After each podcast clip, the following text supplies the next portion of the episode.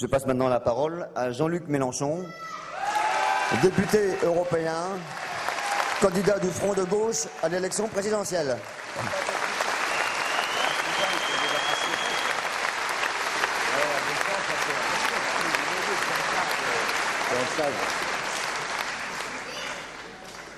Mes chers concitoyens, mes chers camarades, mes premiers mots seront pour remercier les militants communistes qui ont rendu possible ce rassemblement.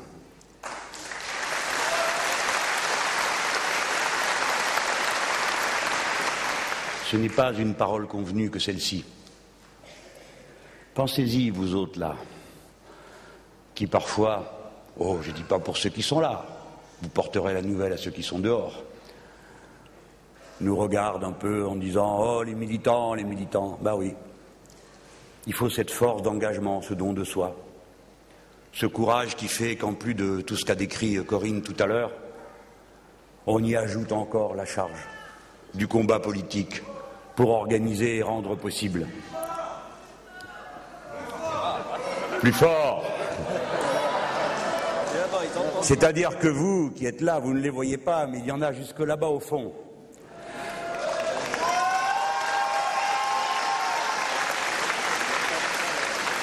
J'étais en train de dire que s'il n'y avait pas de militants, il n'y aurait pas ce rassemblement. Gloire à ceux qui ajoutent à toute leur peine celle de se dévouer pour rendre possible la vague que nous allons faire lever. Mes amis, Pierre vous a dit il y a un instant que c'est une chance que cette élection parce qu'elle va permettre au peuple français de décider librement et tranquillement avec des bulletins de vote de son destin au moment où s'avancent les grandes tempêtes de l'histoire.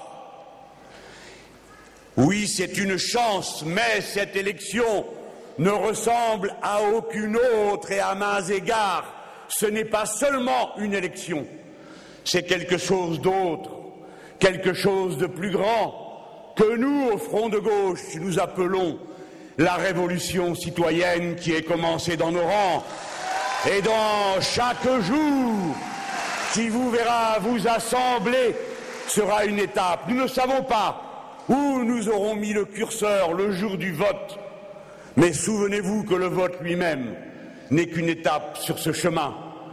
Inéluctablement, sans aucun doute possible, sans qu'on en connaisse l'heure, le peuple français tout entier va remonter sur la scène de l'histoire, non pas parce qu'il serait en proie à je ne sais quelle illumination idéologique, mais parce qu'il va lui falloir répondre à des questions concrètes que les puissants, les gens qui sont au pouvoir en France et en Europe sont incapables de traiter car ce sont gens d'anciens régimes dont le cerveau est obscurci par les anciennes formules qui leur ont fait penser que le peuple pouvait toujours pâtir davantage et qu'il ne se rebellera pas, parce qu'ils croient qu'ils l'ont maté en Grèce, ils pensent qu'ils l'ont garrotté en Espagne, ils pensent qu'ils l'ont ficelé au Portugal, ils pensent qu'ils l'ont domestiqué en Allemagne, ils pensent alors qu'ils vont y parvenir en France, et c'est là le point, je le crois, où il se trompe fondamentalement.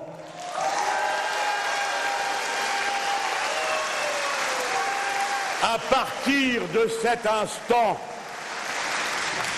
après l'appel qui vous a été lancé, chacun avec ses mots, que ce soit Corinne, que ce soit nos jeunes camarades, que ce soit notre secrétaire départemental du Parti communiste français ou bien Pierre Laurent ou bien Christian Piquet, chacun d'entre vous a sa place, à son poste de combat, qui n'est jamais un poste modeste dès lors qu'il s'agit d'entraîner, de convaincre et par-dessus tout d'éclairer, d'éduquer, de passer la parole autour de soi qui permet de tenir bon les jours où l'on pense qu'on n'y arrivera pas, mais que cependant il faut continuer la lutte. Sentez-vous chacun impliqué, investi dans une cause qui nous dépasse, qui est plus grande que nous. celles qu'ont ouvert avant nous dans le passé les figures d'inépuisable résistance de la terre bretonne, que ce soit les fondateurs de notre patrie républicaine, les députés aux États généraux bretons, qui fusent les accélérateurs de la grande révolution, jusqu'à ceux des dates plus récentes, qui terrent bon contre vents et marées, avec l'esprit de résistance et de conquête pour ouvrir de nouveaux chemins. Amis, femmes et hommes, nous sommes les héritiers de tout cela. Alors, chaque jour compte. Non, nous ne vous appelons pas à brailler le nom de votre héros comme on le voit ailleurs, agiter d'ineptes pancartes avec le nom d'un chef. Notre chef, c'est le peuple.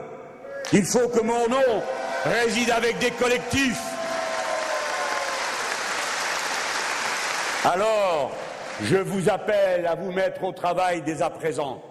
Et je compte sur vous tous, sans attendre même le jour du vote, pour être à l'appel de vos syndicats, tous groupés derrière eux le 13 décembre, pour dire non à l'austérité.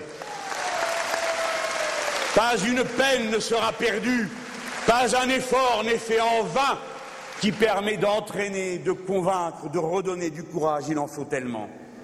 Mes amis, quand vient l'élection, il y a sur la table bien des choses.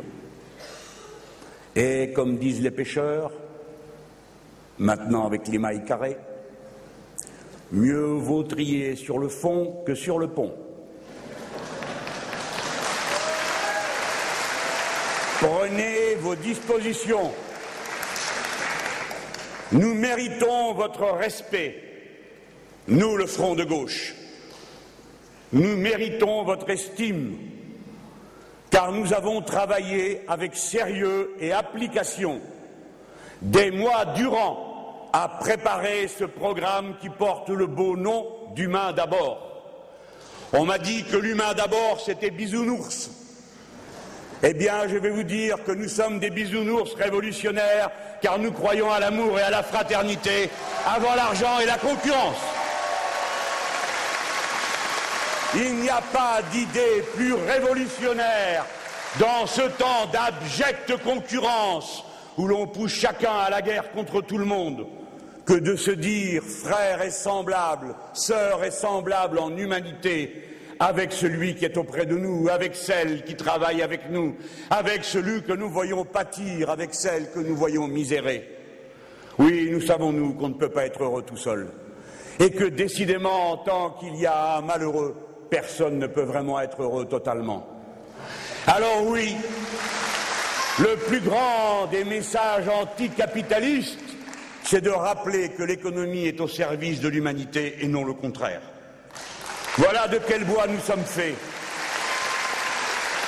Voilà comment j'ai l'honneur de m'avancer devant vous en marchant devant vous parce qu'on m'a confié cette tâche, comme dans l'entreprise, à la camarade syndicaliste, comme ailleurs, à l'élu local, au maire, au conseiller municipal, à l'adjoint, bref, tous ceux que vous poussez devant vous. Je le fais avec un programme que nous avons rédigé ensemble. Des mois durant, vous n'êtes pas pris en traître. Personne ne pourra vous dire demain matin qu'il a découvert à la page 10 des choses dont personne ne l'avait informé la veille. Il y a entre nous une solidarité totale. Et quand je vois jacasser autour de nous ceux qui aimeraient trouver une faille, une blessure et la creuser, de sorte que ce qu'il y a de plus fort qui est notre union dans le front de gauche viennent à s'ébrécher. Je leur dis, vous perdez votre temps. Nous sommes aujourd'hui et pour toujours, comme nous l'avons été dès les premiers jours, différents comme chaque doigt d'une main, mais unis dans le signal qui nous rassemble, plus fort parce que nous sommes unis, le poing fermé en signal de rassemblement.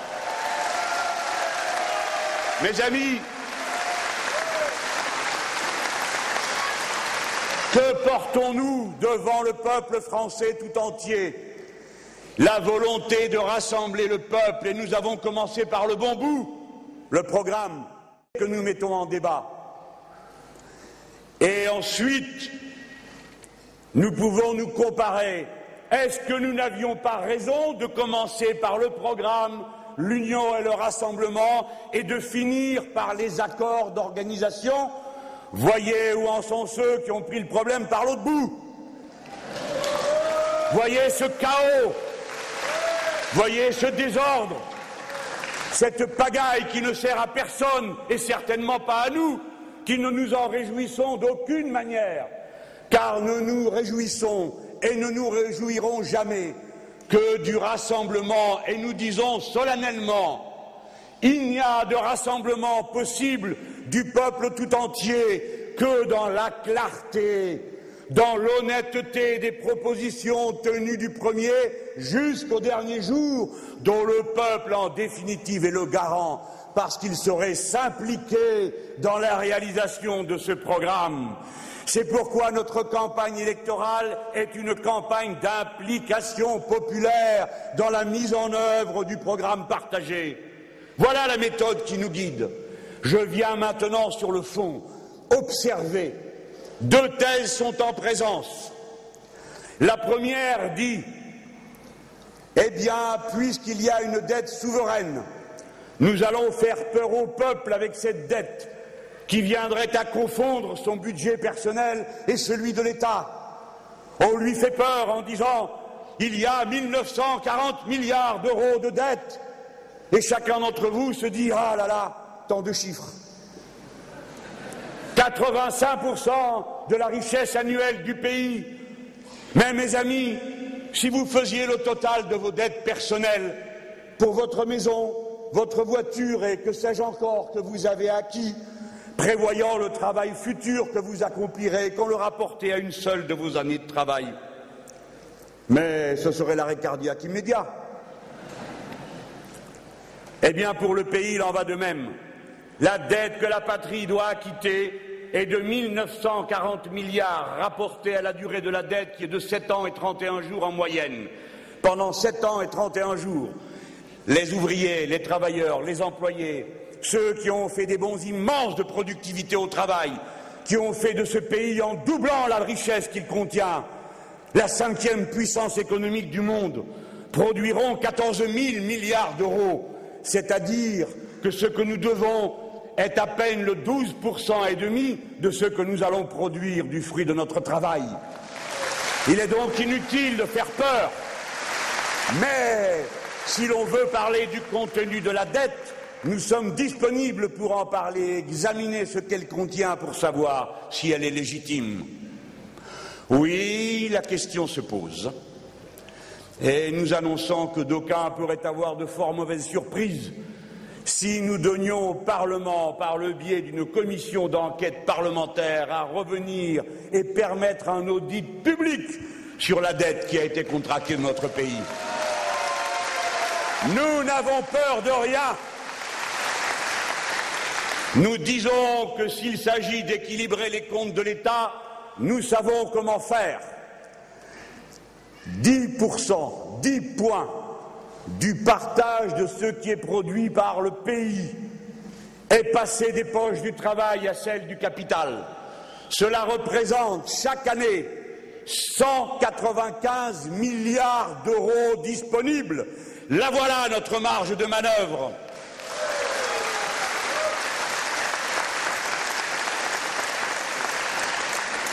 La thèse des dominants est la suivante. La dette est due, il faut la payer. Non pas en allant chercher la ressource supplémentaire là où elle se trouve, c'est-à-dire là où a été accumulé le capital, mais dans la poche du grand nombre condamnés pour toujours à misérer, à qui l'on annonce qu'il y en aura pour dix ans, quinze ans, à revenir sur cette dette absurde. Non, ce n'est pas notre thèse.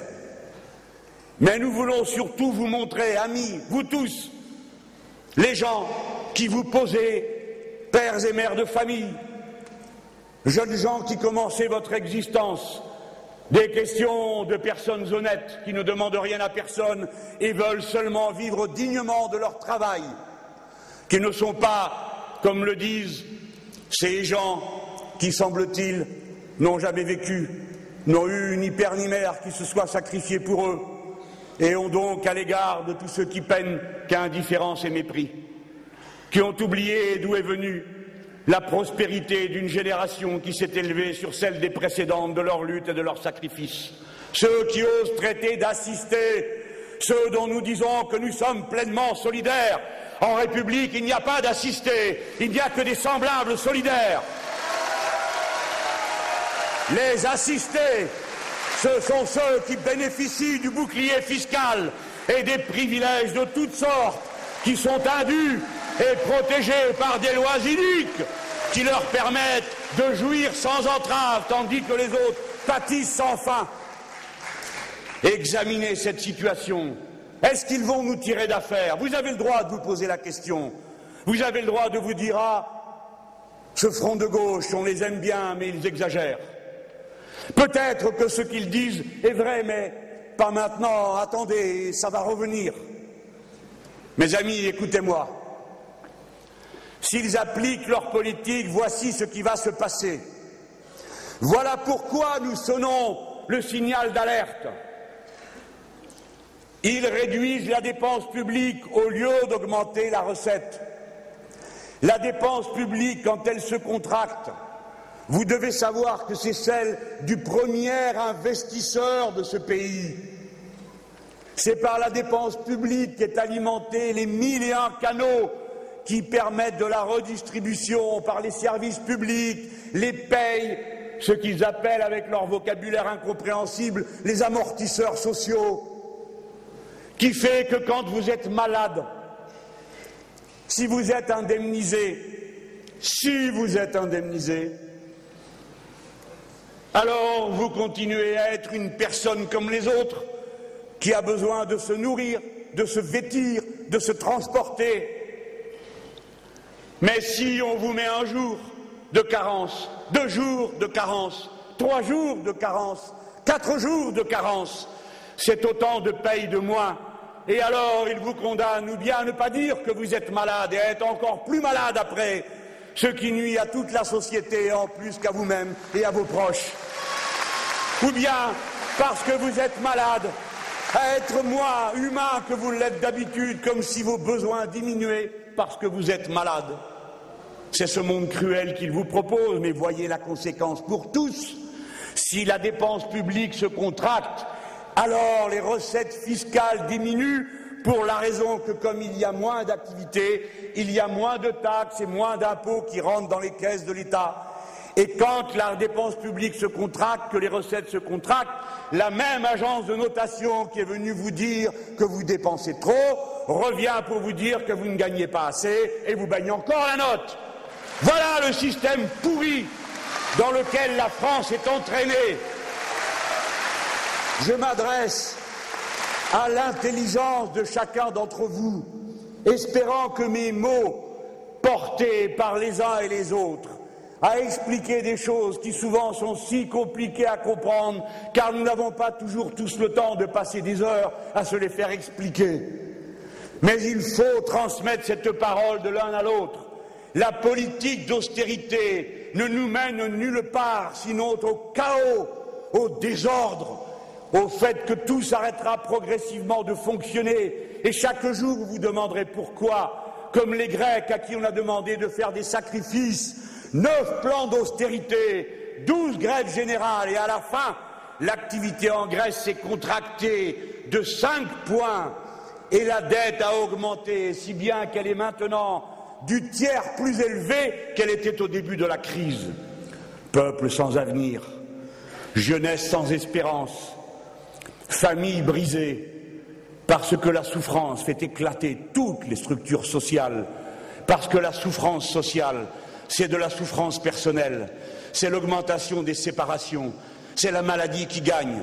Mais malgré tout cela, nous avons en nous l'énergie la capacité de transformer en profondeur la patrie républicaine des Français et d'en refaire cette République sociale pour laquelle se sont battues des générations d'entre nous. Mes amis, quelle que soit l'alerte, ne doutez pas de vous, ne doutons pas de nous, nous pouvons regarder.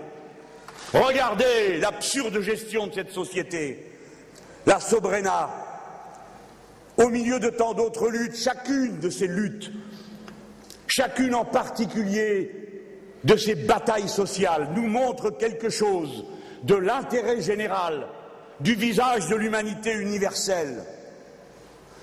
La Sobrena est un atelier de réparation navale, le premier réparation navale civile. Quelqu'un décide que comme le contrat qu'il avait n'est pas reconduit, il abandonne son poste et avec lui l'atelier qui contient les formes payées par la puissance publique et non par lui. Les abandonne et c'est les seuls qui soient disponibles sur tout le trajet entre l'Espagne et la Pologne. Il n'y aurait donc plus une seule escale pour réparer en cas d'avarie, si bien que quand ceux de la Sobrena se battent pour protéger l'atelier de réparation, eh bien ils se battent pour nous tous, pour notre sûreté écologique. Leur lutte est une lutte d'intérêt général et c'est la classe ouvrière qui la porte.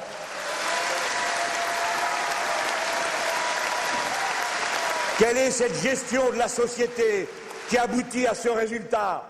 Si nous gouvernions ce pays, nous dirions nous avons vu les collectivités locales faire un effort maximum en vue de renouveler les moyens de produire de l'énergie et en particulier de produire de l'électricité, car par une vision que j'approuve, il a été dit qu'il fallait conclure un pacte électrique en Bretagne de manière à ce que la Bretagne, en quelque sorte, comme doivent le faire toutes les régions de France, se pose la question de son autonomie énergétique.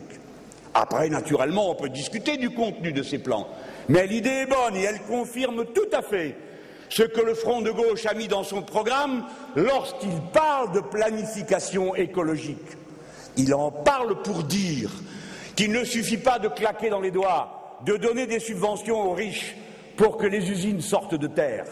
Il faut qu'il y ait un horizon qui mette à contribution l'intelligence de chacun, des ingénieurs, des architectes, des ouvriers hautement qualifiés, des femmes et des hommes qui ont ces connaissances que je n'ai pas, que nous n'avons peut-être pas à cette tribune, mais que possèdent, du fait de leur qualification professionnelle, pour trouver les solutions de notre temps, car notre peuple en a la ressource et la capacité.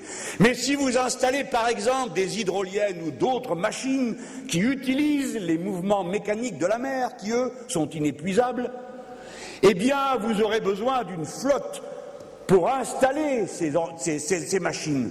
Vous aurez besoin d'une flotte pour aller et venir les entretenir, et donc vous aurez besoin de les réparer. Si bien que c'est une absurdité totale d'organiser d'un côté un plan qui vise à donner une autonomie énergétique en utilisant la mer et de l'autre à fermer les instruments qui rendent possible l'exécution de ce plan. Et c'est nous qu'on dit irréalistes Non, c'est nous qui sommes réalistes. C'est nous qui sommes concrets.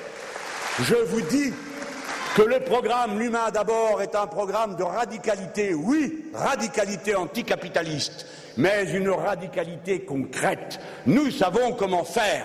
Nous savons par quel bout prendre les problèmes et nous les résolvons avec les méthodes révolutionnaires qui sont les nôtres, c'est celle de l'organisation et de l'implication populaire de masse. La même réponse, je peux l'apporter car il me faut faire plus court que je n'avais prévu. Lorsque je m'adresse aux paysans, Amis et camarades, nous avons besoin d'une agriculture paysanne qui mette à la disposition du peuple tout entier la bonne qualité des produits qui est un droit pour tout le monde et non pas seulement pour ceux qui ont de l'argent. Si l'agriculture bio correspond à ce que les belles personnes préfèrent consommer, il y a un indice que c'est là que ça se trouve le bien pour tout le monde. Et donc, nous savons faire fonctionner cette agriculture.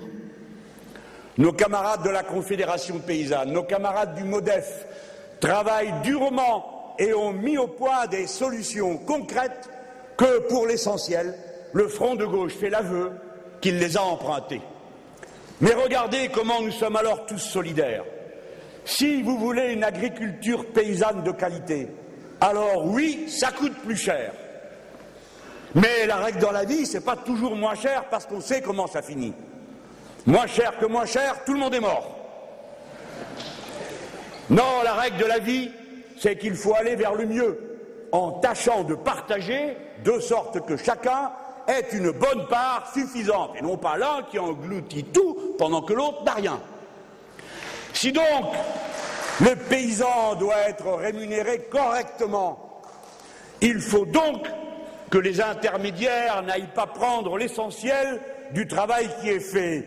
Et donc, nous avons besoin qu'il y ait une stricte limite, c'est-à-dire un coefficient multiplicateur. Il n'est pas normal que le haricot, entre le moment où il est produit et celui où il arrive dans l'étagère, vous coûte 21 fois plus cher qu'il était au départ.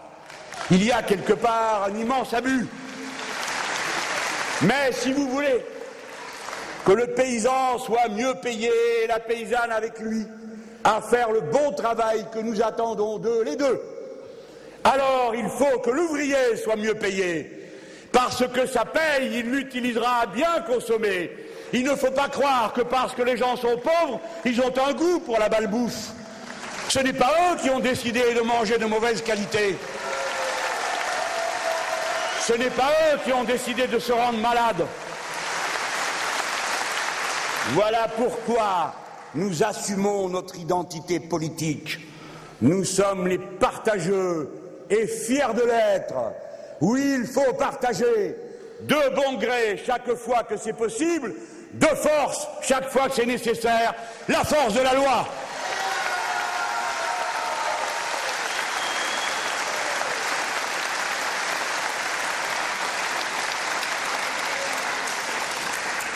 N'écoutez rien ni personne qui vous dit que vous devez vous résigner. Amis concitoyens, notre première tâche est de faire reculer la résignation. Notre seconde tâche est de faire reculer la peur. La peur est mauvaise conseillère. Peur du voisin, peur de celui qui n'a pas tout à fait la même couleur de peau que vous, peur de celui qui n'a pas la même religion ou qui n'en a pas. Cette peur-là porte en elle les germes de désastre.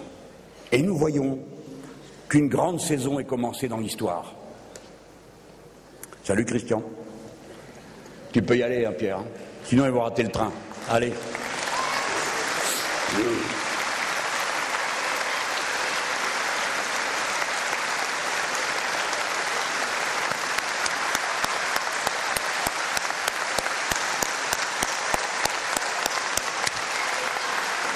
Mes amis, prenons comme femmes, comme hommes libres et conscients un peu de hauteur de vue. Ne restons pas, nous n'avons pas les moyens, le nez vissé sur l'obstacle. Essayons de voir ce qui vient, car on ne traite pas une difficulté en l'ignorant. Oui. Les difficultés à l'intérieur des nations créée par une politique qui oppose les uns aux autres, où l'on montre du doigt les uns contre les autres, où l'on va faire tout un pataquès de fraudeurs sociaux. Qui approuve la fraude? Personne. Mais tout de même, on dit il est gonflé. Au lieu de dénoncer celui-ci ou celle-là que d'ailleurs nous ne connaissons pas, qu'il a l'air de connaître mieux que nous, pourquoi oublie-t-il cette poignée d'employeurs qui trichent et qui, à eux tout seuls, non seulement faussent la concurrence, mais représentent le 80% de la fraude sociale? Et pendant qu'il y est, est-ce qu'il ne ferait pas mieux de se soucier des fraudeurs du fisc, qui, eux, nous volent 40 milliards par an? 40 milliards par an les trois cinquièmes du service de la dette. Et tous ces émigrés fiscaux qui sont partis, eux et leurs magots, se cacher aux alentours de la France et que l'on pourrait retrouver très facilement. Il suffirait de le demander avec un peu de fermeté. Et je ne vois pas pourquoi si les États-Unis d'Amérique le font, nous, les Français, nous en serions incapables, qui avons à courir moins loin qu'eux pour retrouver les nôtres.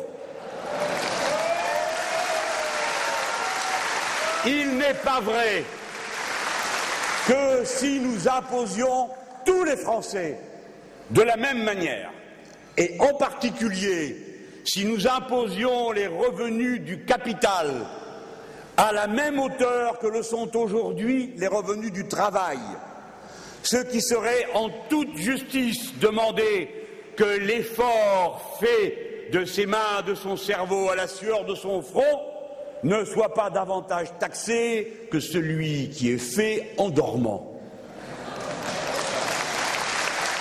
Eh bien, cette facture-là, en plus de toutes les autres, elle vaut et elle nous rapportera au minimum 60 milliards d'euros.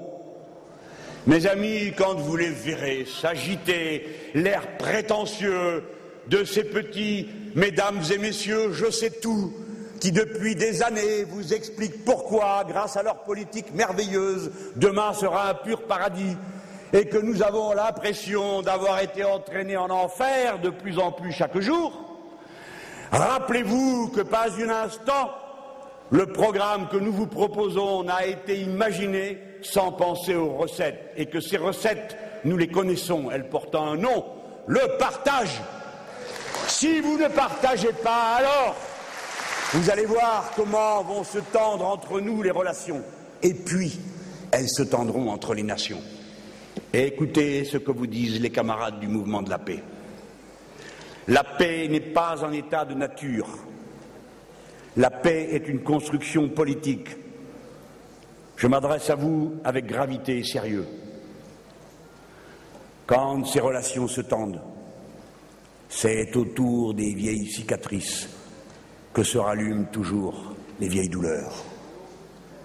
Et nous devons, chacun d'entre nous, veiller avec soin à ne jamais laisser contaminer le venin de la peur de l'autre, du mépris de l'autre. Pierre Laurent est le président du parti de gauche européen. Pour nous, c'est un très grand honneur que ce soit un Français et un membre du Front de gauche qui dirige la coordination des partis qui n'ont pas cédé. Si je vous parle de la paix, c'est parce qu'à cet instant, des seuils sont en train d'être franchis dans la bêtise, qui part des excès d'enthousiasme stupide, qui vous propose le modèle allemand qui n'en est pas un, finissent par énerver tout le monde. Parce que cette espèce de G2 franco-allemand, le système Mercosi, auquel s'est adjoint l'ombre de M. Mario Monti, Goldman Sachs et compagnie. Irrite tout le monde en Europe. Ce n'est pas de cette manière qu'on construit l'Europe. Et nous, nous sommes attachés, depuis les origines du mouvement ouvrier, à l'unification du vieux continent, pour empêcher les guerres, pour pousser à la coopération, parce que nous savons que si nous ne parlons pas la même langue, nous sommes semblables. Nous sommes femmes et hommes des êtres humains qui partageons ensemble le goût du bonheur, de l'amour, de la tendresse, de la fraternité, toutes ces petites choses qui font la joie de vivre, le bonheur d'exister, quelle que soit notre nationalité, quelle que soit notre religion. Oui, nous sommes tous là. Ce n'est pas bien de convoquer des premiers ministres, même si nous ne les aimons pas, pour comparaître devant je ne sais quel tribunal qui décide de quelle manière ils doivent gérer leur pays. Ce n'est pas bien de procéder de cette façon-là. Et comme vous le savez, c'est maintenant une discussion qui devient en quelque sorte internationale et même mondiale, puisque la France, par la personne de Nicolas Sarkozy, préside et le G20 et le G8. Deux erreurs de la nature. Si vous voulez parler du système des relations internationales, vous, Français, qui êtes la cinquième puissance du monde, qui est un peuple indépendant et la deuxième puissance de l'Europe, une grande nation, qui a le droit de dire Nous avons décidé de faire l'Europe et nous n'avons jamais décidé de défaire la France. Nous avons décidé de faire l'Europe pour faire la coopération entre les peuples et non pas pour les jeter les uns contre les autres. Nous avons décidé de faire l'Europe pour que le travailleur polonais, le travailleur tchèque, le travailleur allemand, le travailleur français, la travailleuse espagnole, la travailleuse française, et ainsi de suite, vivent à égalité de droits sociaux en harmonisant la clause du plus favorisé. Voilà pourquoi nous faisons l'Europe. pas pour faire de l'argent, pas pour montrer que nous sommes plus forts que les autres. Nous faisons l'Europe parce que nous sommes internationalistes, c'est-à-dire humanistes. Alors, nous les Français, nous pouvons dire que l'euro est à nous et pas seulement à tel ou tel peuple qui s'en sent dépositaire à travers un gouvernement conservateur. Mes amis, les Allemands, les travailleurs allemands sont plus maltraités que vous. Chaque fois qu'on vous parle d'eux, pensez-y comme à des frères et des sœurs de lutte qui endurent et pâtissent davantage que vous, parce que leurs lois sociales sont plus cruelles que les nôtres, parce que 20% de la population allemande active est en dessous du seuil de pauvreté, parce qu'il y a des emplois à un euro en Allemagne, parce que l'Allemagne doute tellement de son avenir que tandis que nous, nous aurons le bonheur d'avoir 15 millions d'enfants supplémentaires dans les 20 années qui viennent et que nous avons à nous en préoccuper, à ouvrir des écoles, à créer des équipements collectifs, à bien les accueillir de toutes les manières, eux auront 15 millions de personnes de moins et donc davantage de charges à accomplir tandis qu'il y aura moins de bras pour les porter. La France est grande, la France est nombreuse, elle est capable de relever tous les défis et sa voix doit être entendue. L'euro est à nous, nous ne voulons pas que ce soit la monnaie unique du capital, nous voulons que ce soit la monnaie commune du travail. Nous ne capitulerons pas, comme l'ont fait les Le Pen et compagnie, à dire que nous abandonnons tout et nous nous replions comme une armée en débâcle, abandonnant l'Europe Non Nous la ferons avec notre contribution de peuple citoyen et républicain qui a un message universel qui n'est pas valable que pour les Français, mais valable pour le monde entier. Alors, j'y viens. Le G20 ne sert à rien. C'est une institution unique composée d'une poignée de pays, 20, qui délibèrent pour 165 autres c'est une institution inégalitaire. Voilà la première chose que doit dire une conscience de gauche. Le G8 ne sert à rien. C'est un rassemblement sous contrôle du FMI. La seule institution internationale que nous acceptons, ça n'est certainement pas l'OMC, organisation de brigandage organisé pour mettre la planète entière à contribution. C'est le Bureau international du travail où sont représentés tous les pays du monde. Et c'est enfin l'Organisation des Nations Unies qui représente le lieu qui vaut ce qu'il vaut, qui doit être amélioré de bien des manières, mais où les peuples se retrouvent à égalité et non pas quelques-uns d'entre eux qui prennent des décisions pour tous les autres. C'est pourquoi je vous le dis. M'exprimant au nom du front de gauche, parce que notre stratégie est inscrite dans la durée, en comptant qu'il y aura des étapes pour la transformation de la France et de l'Europe, avec nos propositions faites aux autres peuples d'Europe avec qui nous voulons en débattre, qui ne sont pas nos ennemis, mais nos partenaires.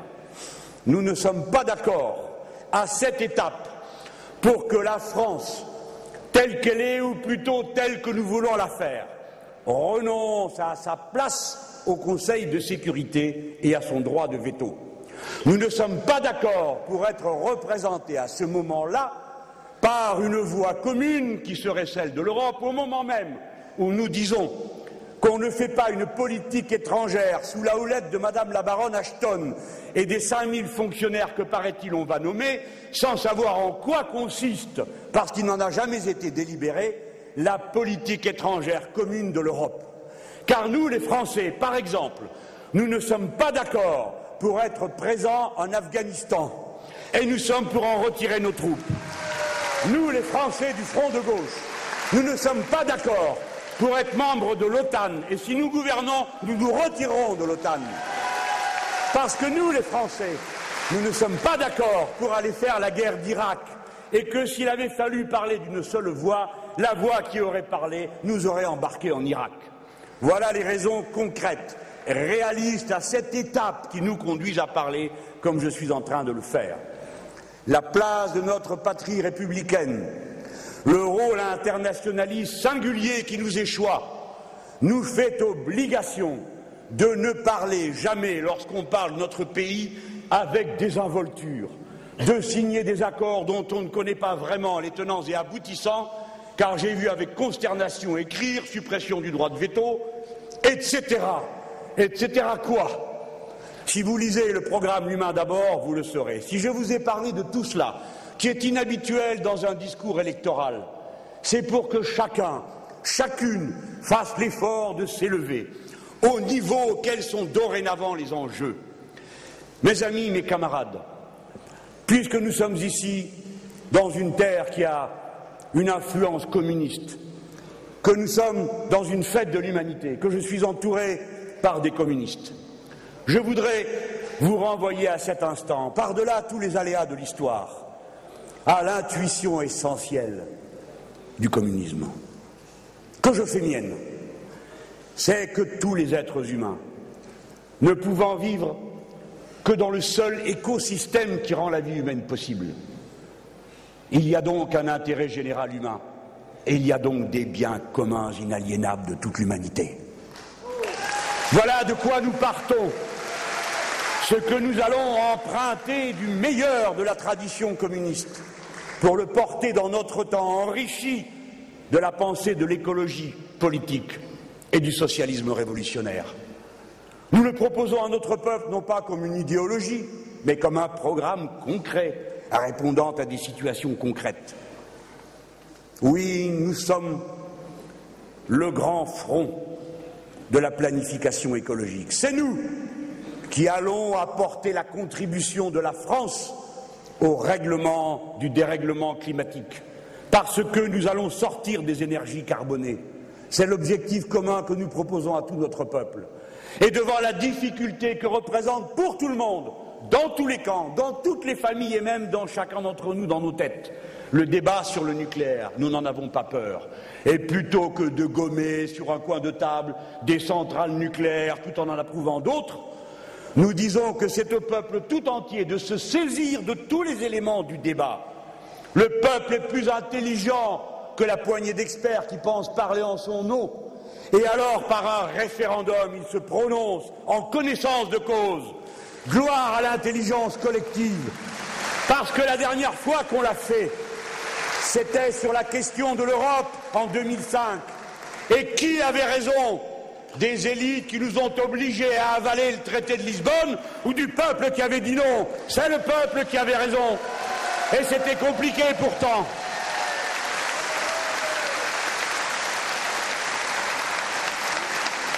Conclusion.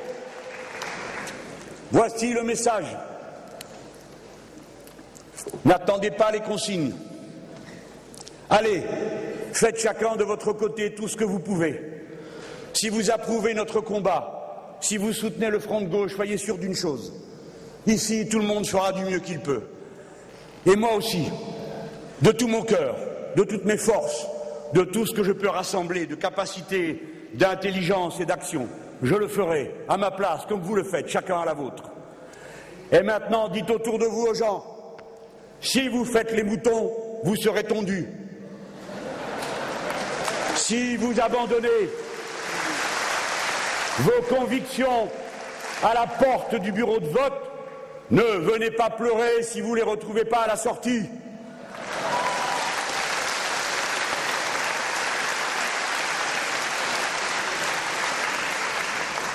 Je suis, vous le savez, quelqu'un qui aime dire les choses que nous avons en commun et c'est le travail que vous m'avez confié.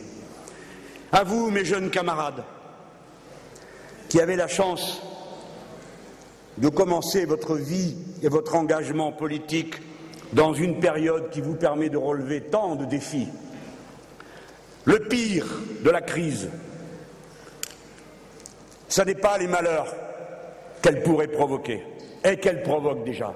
Le pire de la crise serait que nous soyons incapables d'en tirer un monde meilleur. Et votre tâche est donc de l'inventer, de le faire vivre. Vous ne venez pas de rien. En terre bretonne, les choses ont commencé avec les bonnets rouges. Elles ont continué avec le club des Bretons. Elles étaient dans les chausses de Corentin Le Floch, qui nous a représentés à la première assemblée que les Français ont eue. Elles portent des noms de femmes. Nathalie Lemel, qu'on retrouve aux côtés de la communarde Louise Michel.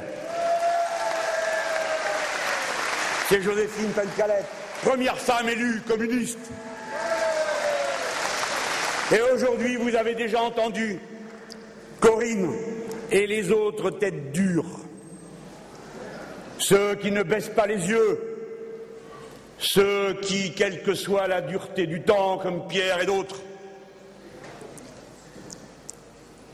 gardent le regard plus haut que l'horizon, des fois oubliant leur peine et leur misère personnelle, se disent membres de cette humanité universelle à qui chacun de nos efforts fait honneur. Alors, souvenez-vous-en. Souvenez-vous-en. Passez-vous le message. Différent comme les doigts d'une main. Fort par notre union.